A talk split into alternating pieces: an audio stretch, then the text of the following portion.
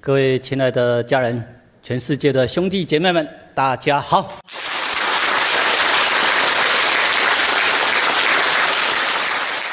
我们继续来探讨《道德经》的第十三章。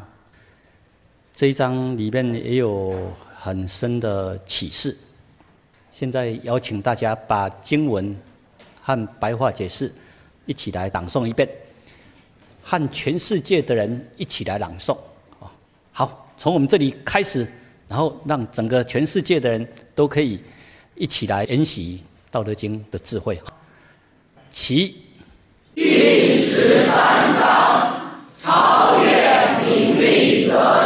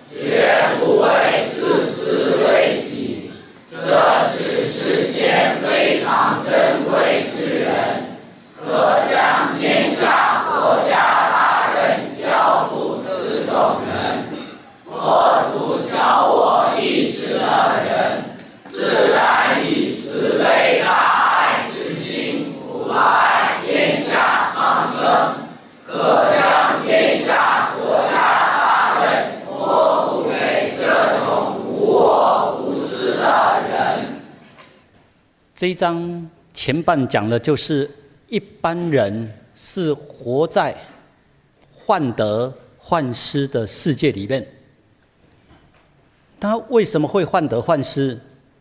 因为从个人的角度出发去思考，我希望得到更多的名、更多的利，所以他会不断的去追逐。没有的时候，百般设法想去追逐，勾心斗角；有了之后，他又怕他所拥有的失去，怕被抢走，所以又处处要。提防，处处要与别人勾心斗角，所以他的心没办法自由自在，那个格局有没有办法打开？没，办法打开。想的就是我怎么样守住我的荣华富贵，想的是我怎么样保护住、守住我所得到的权利、权势，而不是为天下苍生服务，不是心怀天下苍生。他一直活在患得患失的世界，像这样就一直活在那个小我、自我的世界，他的生命能够。发挥出来吗？能不能？没办法的，他没办法真正做积功累德的事情，想的只是个人的名利。所以像这样，你一直在处心积虑、勾心斗角，要争什么，要拥有什么，到最后呢，风光一生，回首一场空，会是这样啊？老子就是告诉我们，不要活在那个。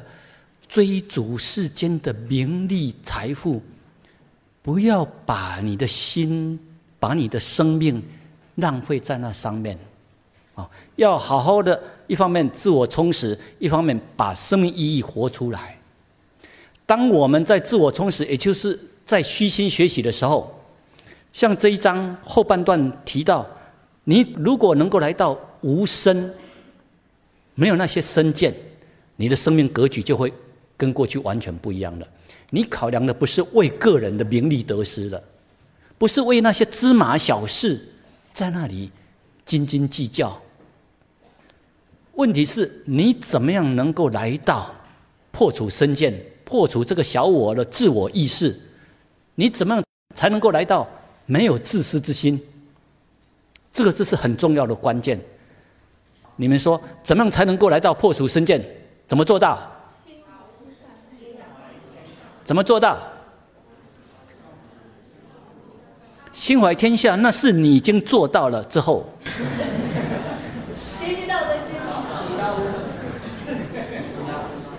深入研习道德经，当你深入研习道德经之后，你的心胸度量格局都会打开，因为你逐渐的了解宇宙的真理是这样，生命的实相原来是这样。我们过去所积累的是错误的观念呐，所以你会透过学习高等的智慧、高等的能量、高等的心灵，把我们很多错误的观念之间、自私自利的心，逐渐的、逐渐的净化、净化、调整，所以你的心量呢，就会越来的越宽，视野越宽、越广、越高、越深。这时候。当你了解生命实相之后，你会从那个小我的世界跳脱出来。所以你之后呢，你所考量的不是在为了个人的名利得失，这就是《道德经》十三章后面所讲的“己吾无身”。很多人错觉啊，认为说，因为我有这个生命体，所以我才有那些拘束。等到我死掉了之后，没有这个身体了，没有这个生命了，然后就没有牵挂。不是这样啊！那你如果你否定这个生命，你的人生你一直在否定它，那你怎么做到后面可以来到无我无私，然后托天下，可以身为天下呢？所以不要错觉，老子所讲的这个无生，不是否定这个生命啊。很多人错觉，他变成哦，因为我有这个生命，然后就是罪恶，这是完全错误的解读。所以我们要了解。老子所讲的这个“己吾无身”，就是来到没有那个身见，也就是没有这个小我意识、小我自私自利的意识，逐渐的粉碎掉了。这就是来到无身、无我见，没有自私自利之心。那这时候呢，你的生命绝对不是消极，不是悲观，你的生命是来到心怀天下苍生。你所做的、所考量的，不是在为个人的事情了，而是想到了怎么样来做真正实质利国利民、利益后代子孙、利益天下苍生的事情。所以这时候你所做的格局跟过去都会不一样。为什么老子讲后边提到，能够没有身见的人，像这样的人呢，他会贵以身为天下。像这样的人，心怀天下苍生的人，可济天下。若可济天下，爱以身为天下；若可托天下，就是这样。他没有自私自利之心的，没有个人的名利心。像这样，让他能够多承担国家重责大任，他是真的所做的都是利国利民的事情。我们现在透过一些幻灯片来让大家体会一下哈。我举出一位历史上的名人，他是实际真的做到这种德行，而当他做到这种德行之后，所展现出来的又是怎么样？后代子孙是如何在缅怀这位？古圣先王，今年的六月到山西运城那边，哦，那边是中华古文明的发源地，中华文化的发源地，包括黄帝啦、尧舜禹，跟那个地方都有很深的因缘。我们进入这个舜帝公园来参观一下，了解一下舜帝。距离现在已经四千多年了，这是一个真实的帝王的存在，不是虚构的，是真正的真人。四千多年前的一位君王，到现在后代子子孙孙还在缅怀他，还在感恩他，为什么呢？因为他流露出的就是崇高的。德行，我们进入里面来参观一下哈。在这整个顺帝公园里面，它会有不少的标语，都是希望大家要多重视优秀传统文化的弘扬。我们看看顺帝，在顺帝公园里面有一个雕像，他在弹琴的一个雕像，蛮大气的。在进入公园里面有两棵龙柏，这里有两棵哈。圣地的陵墓是在更里面，这是在途中。这两棵龙柏多少年了，知道吗？有去看过的不要讲，没有看过的，你们想这两棵龙柏多少年？四千年了。专家考证出来哈，四千年的。哎你看哈，这个这个龙柏上面就有写出来，树龄四千年，这个不可以随便瞎掰啊！哎，因为这个都可以去侦测，都可以去侦测哈，有仪器可以侦测。啊，像这种你造假造不来了，我们进入里面来看看。像舜帝，他的陵墓在那边，然后他就有这样的磁场，感召非常好的磁场，连这些龙伯呢，都作为他的很重要的，就像他的守护神，陪伴着他，四千年了，还是活得很茂盛。这是四千年的古柏。相传舜帝他把王位传给大禹。相传，这个龙柏是大禹他为了纪念舜帝而种的。如果你的德行不够的话，不会有这些磁场的。如果你靠广大吹嘘，那个很快都会被朝代洪流淘汰掉啊！一定是要真才实学啊！所以当舜帝他做出很多的丰功伟绩，真正的积德。包括把孝道、把德行展现得非常好，自然的流露，让后代子子孙孙都很感恩、很佩服，觉得他是一位道贯古今的人，值得学习。舜帝他所做出来都是符合天地之道啊，都是把道的精神、特征、特性实践出来啊。这是舜帝现在实际还存在的陵墓。而他的陵墓有个很特殊的地方，陵墓上面有一棵也是一样，好几千年的龙柏，好几千年的龙柏。而这个龙柏呢，它很茂盛哦，然后它分成五大支，分成五大支，就是有一个主干，这个就好像代表哈中华五千年的这个文化文明哈，从这样一个源头源流，然后逐逐渐的向全世界来发光。真的，您这个造假造不来的，几千年的龙柏啊，陪伴着舜帝，所以后代子孙都会感恩他，也跟他看起学习。这是一个小小的舜帝庙，不要想到说这个哦，那个这跟宗教迷信，不要扯上那些宗教迷信，这是真实存在的历史伟人，我们感恩他的德行，我们跟他看齐学习。这是雕塑孙帝像，不同的面貌啊，这是代表舜帝，还有他两位太太，娥皇，还有女英，这是尧的两位女儿，尧的女儿呃，因为尧后来他选上舜帝作为他的接班人啊，接棒然后，他觉得舜帝他的德行品德非常好，所以把他的两位女儿嫁给了舜。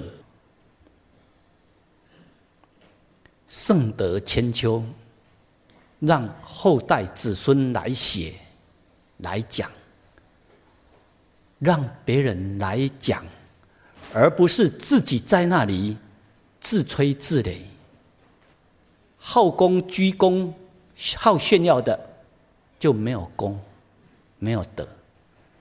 唯有你真正实实在在的去做，后代子孙受益，自然你的功德。就自然彰显，啊，这是舜帝他在呃抚琴，然后唱诵啊《南风歌》的歌词，这只是里面很重要的两句话了，里面很重要两句话，《南风歌》哈，舜让后代子孙最感动的就是他非常的孝顺，非常的孝顺，他展现出来的德又非常的高。而他又是这样孝顺，又是这样的高等的德，主要都是来到他秉持的就是天地之道，而这个道呢，道贯古今。舜的启示，我们用一些资料让大家参考哈，这个大家只要参考一下就好。哦，知道哦，舜他的一些历史因缘啊，历史因缘。这一页跟后面的，邀请大家来朗诵一遍哈。哎，其。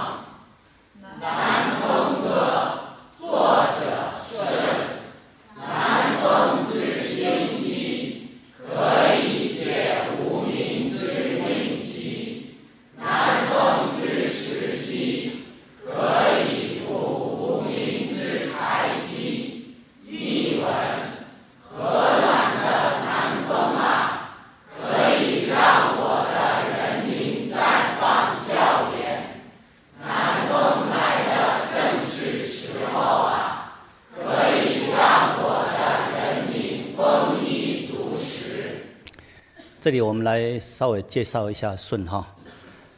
呃，在中华所谓的孝道二十四孝里面，舜的故事都被排为第一，因为他的呃故事真的很多都是很感人，而且舜也做到感动天哈，感动天。舜他在出生的时候，家庭是很清寒的哈，算是呃很贫穷清寒。啊，他的母亲呢，在舜出生之后没几年就死掉了，在舜四岁左右就死掉了。后来父亲在亲戚的劝导之下，又娶了第二任的太太，也就是成为舜的继母。继母来了之后，就对舜开始。好像认为这个不是我的小孩，然后就开始虐待舜。当继母又生了弟弟之后，弟弟渐渐长大，也是一样。在这个过程，后母都是常常虐待舜。弟弟渐渐长大了，也开始跟后母一样，都是会虐待这个呃舜。所以舜他没办法了，他就只好离家出走哈，到南方来耕种。但是因为他为人处事很忠厚、很憨厚老实，所以你看哈，由于他为人诚实直朴，品德高尚，人们都喜欢接近他。啊，只要是他住的地方，一年为春，二年成镇，三年则为都邑。这是一个形容，形容说像这样有德行的人，然后他又是憨厚老实、实实在在的人，他到哪里都可以跟众生广结善缘。像这样的人，他处处一样都不跟众生勾心斗角，而是考量让大家更好，所以就会有更多人来靠近他，所以他的生命就会像一种磁铁，具有吸引力。来，大家好好体会，检验我们自己：你到哪里，众生是厌恶你，还是会想多靠近我们？不要怪外境。好，不要怪外境。如果我们真的内心慈悲祥和、普爱众生，众生就会喜欢靠近我们，跟我们大家在一起来共襄盛举。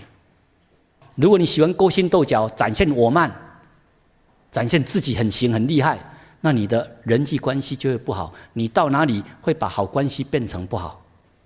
所以这就是舜他为什么会成功，就是因为憨厚老实、实实在在。不跟别人计较，处处考量的是怎么样让大家更好。所以他的人缘很好。那舜在骊山躬耕定居之后，又将他的父亲、继母还有继弟相都接过来了。你看哦，一般人那个心胸度量要做到这样不容易啊。以前你们是常常在欺负我，哦，在蹂躏虐待我。当我现在奋斗有成之后，那还是一样不计前嫌，又把他们接过来。接过来，当舜渐渐有名，尧尧帝经过大家四面八方的推荐，觉得这是个人才，然后要多重用他。当然有一个试用期，一方面也把女儿准备嫁给他，然后也给他一些财富。但是，当有了美女，又有了一些财富过来，你看哈，他的继母啦、弟弟啦，还有连他的父亲也加入了那个要夺他财产的阵容。舜他在成长的过程，都是经历过很多很多的逆境挫折啊，很多情况别人要陷害他，陷害他。但当他大难不死一样，不会想去报复。一样就是对他的家人、对父母亲、对他的继弟，都还是一样，很友善、很亲切，都是善待。就是这样以德报怨，没有嗔恨，没有报复之心，明知道。是他们设计在陷害，但是当他大难不死之后，没有报复之心，还是一样善待，还是一样孝顺父母。就是这种没有丝毫的嗔心，他的这种德行，感动天地，感动君臣百姓。你看哦，就像他这样有这么高德行的人，你看呢？尧在寻觅天下人才的时候，哇，发现有这么好的德行的人，这个就是《道德经》后边这里所讲的。像这样呢，贵以身为天下的人，若可寄天下；爱以身为天下，若可托天下。就这样啊。所以舜算是一个非常好的例子。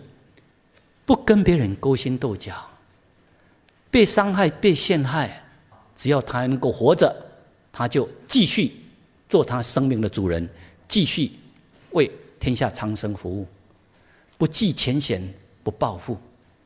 当他有这样的崇高德行，自然的深得民心。当他后来接尧的棒之后，当上了帝王。一样都是心怀天下苍生啊，所以他树立了非常好的典范，也为中华文化的深厚广博立下了非常好的基础。这首《南风歌》，这个就是呃，可以看出舜当为帝王的时候，真的都是心怀天下苍生。没有那些勾心斗角、争名夺利，或是在那里吃喝玩乐享受，那不是这样啊。生活能够过得去就好。所有的生命呢，就是用来怎么样让百姓能够过得安定快乐的生活，怎么样让这个社会安定，让这个社会和平。像这首《南风歌》，这个就可以看出，你看到舜，他是。一方面心怀天下苍生，一方面呢感恩天地父母的大爱啊！感恩天地父母的大爱，因为有风调雨顺，所以我们的百姓才能够丰衣足食啊！所以这就是舜的德行，值得我们学习。他自然的留下了所谓的圣德。千秋啊，他所做的都是符合天地之道，而这种道呢，它一定是贯通古今的，道贯古今，所以自然的所感召出来的气氛磁场就不一样，德行会超越时空而存在，舜的生命也因此而与天地同在，与日月同辉，虽然。它距离我们的时间算很遥远，四千多年了，四千多年了。但是只要你用心看，还是可以看到顺在里面。你还是一样可以看到顺的德行。希望我们所谓的见贤思齐，这是一一代伟人圣明的君王，值得我们学习。我们要跟道看齐学习，把崇高的生命发挥出来啊，利益一切众生。这两页再邀请大家一起朗诵一遍，作为结论。齐。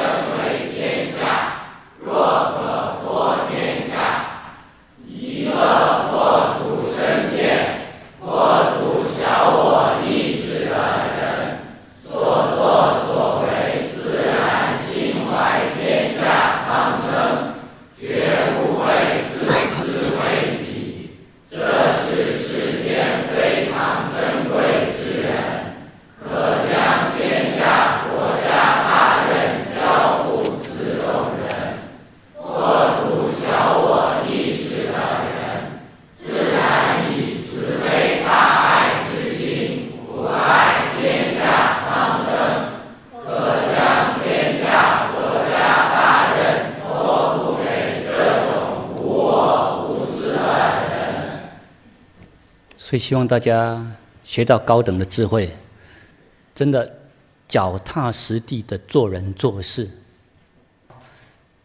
真的去利益天下长生。你做出德行，不必吹嘘，也不要鞠躬，自然的，你的德行就会利益很多人。希望大家能够做到。大致十个字，请大家一起朗诵出来。其满心都是善，满眼都是和。真的，从我们内心里面。流露出来的就是善，就是慈悲，就是大爱。好，我们现在来研习《道德经》的第十四章。哈，这一章里面最重要是要讲出道到底长得像什么样子。你越清楚了解之后，你就越能够所谓的见贤思齐。你真正体到悟道。真正练习去做出来，行道，你做得出来，这个才叫做真正的得道。邀请大家一起来大声朗诵第十四章，起。第十四章，道长得像什么样子？视之不见，名曰夷；听之不闻，名曰希；博之不得。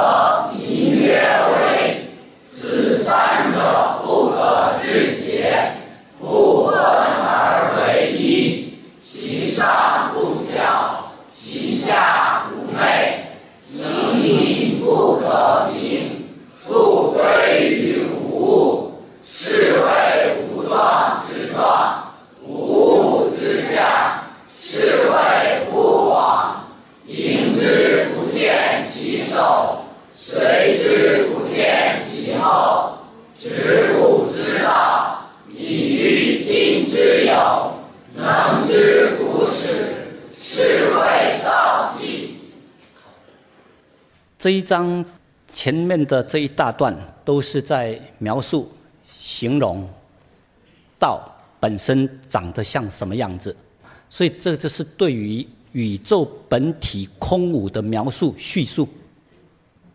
他前面的这一大段都是在描述老子他所看到的空无，他的很奥妙、很深，一般人不容易看到，但是老子呢，他看到了。所以他设法把他所看到的，用人类能够理解的语言把它讲出来。这也只能够尽量去描述叙述而已。来，我们一起来朗诵白话解释这一部分。其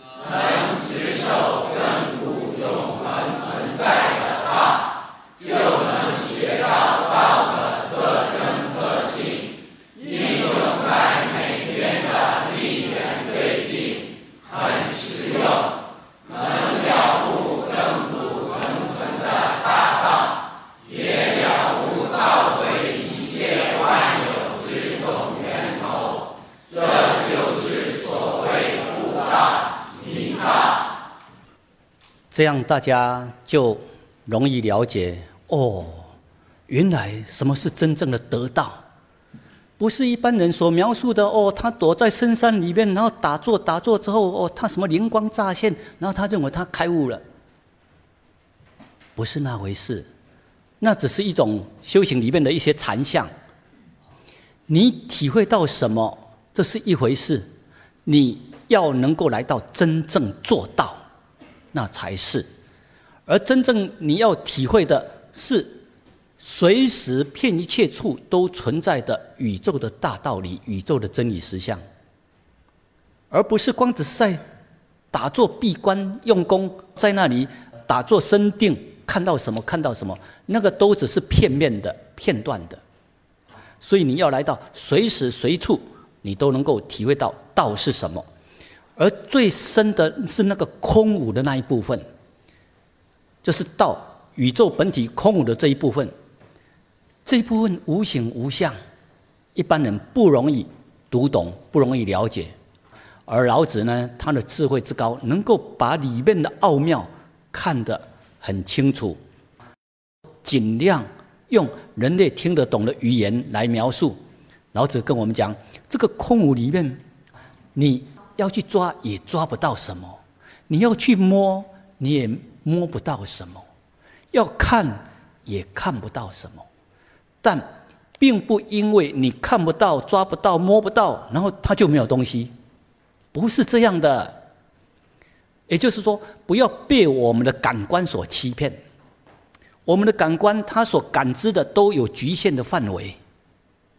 我们的感官所听、所看到的都有它局限的范围，但不能够这个范围之外你看不到的，你就把它否定，不能这样。哦，那些有透过心灵的净化，他有透过心灵净化的人，他感觉他的感受。会比一般人更敏锐，能够感受到更深、更广、更远、更高的世界。所以，不要被我们的感官所局限了。这就是老子希望我们要深入去看、去体会宇宙的空无是这么的奥妙，而所有的万有呢，都是从那个空无里面演化出来的。在前面几章已经有陆续跟大家解析了，前面用比较多时间跟大家介绍道是什么，道分为显象还有未显象，而所有的显象都是从未显象的空无所流露出来，所演化出来。十四章的前面这一大段都是在描述老子所看到的那个空无的世界。那个玄之又玄的世界，而这个世界呢，科学家是到这十年来才碰触到，之前科学家也不懂，而且呢，把那个世界就认为那是绝对没有东西的，哎，但是科学家才发现，这十年来才发现，哇，原来。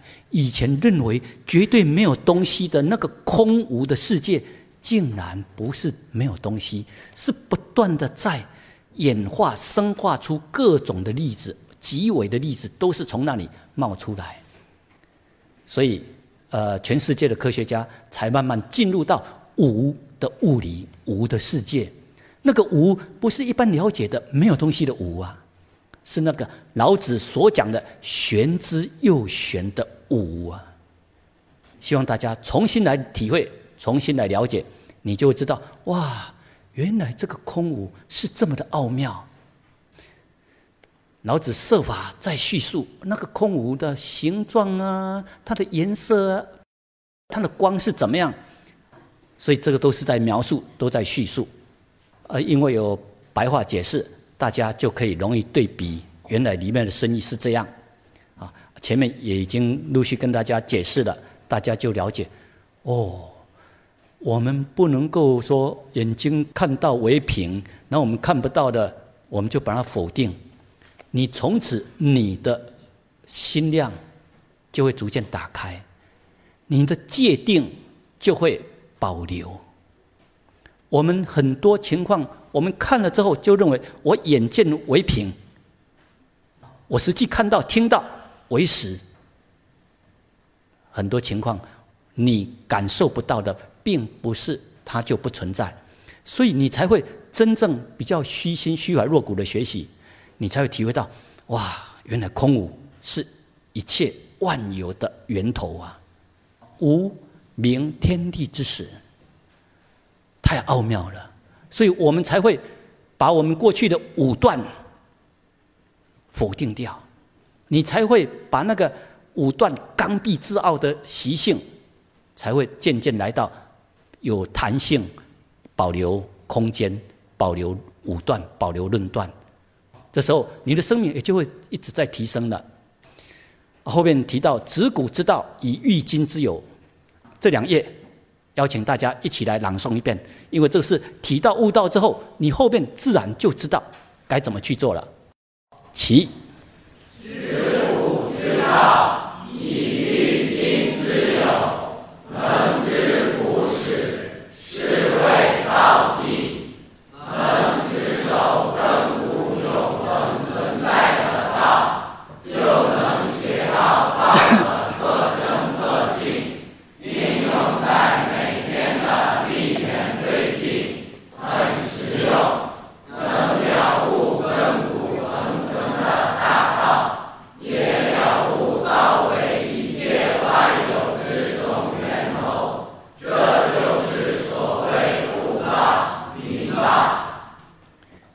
学习《道德经》，要学到的就是这个最高深的部分，最高深的智慧。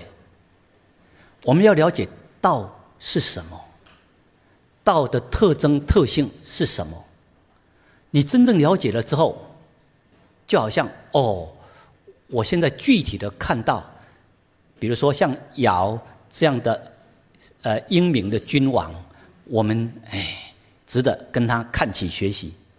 当你了解道是什么，要道的特征特性是什么，我们自然呢就会见贤思齐，之后就会流露出道的特征特性，你就会自然的去做。慢慢的，你越浸泡越久之后呢，你本身就是成为道的化身，道的显象。这时候你所呈现出来的那个心灵品质，跟过去都会不一样。哦，你会呈现出道的这种无边无量的胸襟度量。我们以前的心量是有限的，当你提到悟道之后，你的心胸度量它是成为无限的，你能够包含一切，贯穿一切，你能够实际的去做积功累德的事情，来利益众生，化育万物，然后又不居功不炫耀，所以这时候呢，你就能够做出这一章所归纳出来的道的特征特性。也是宇宙的最高品质，大家一起来勉励，也把这一段一起大声朗诵一遍，作为这一段的结束。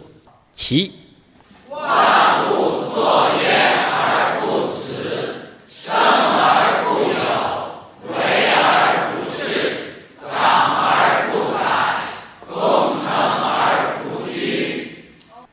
这就是所谓道流露出来的德。这个是真正从道自然流露出来的德，每个人都可以做到。只要你好好认真的去体悟、去学习，你的生命的潜能就会开发出来、流露出来。我们每个人都有无限的潜能，不要画地自限，不要自我设限。大家好好的认真学习，好好的浸泡，好好的体会，自然就能够体道悟道。行道把神圣的生命活出来。好祝大家。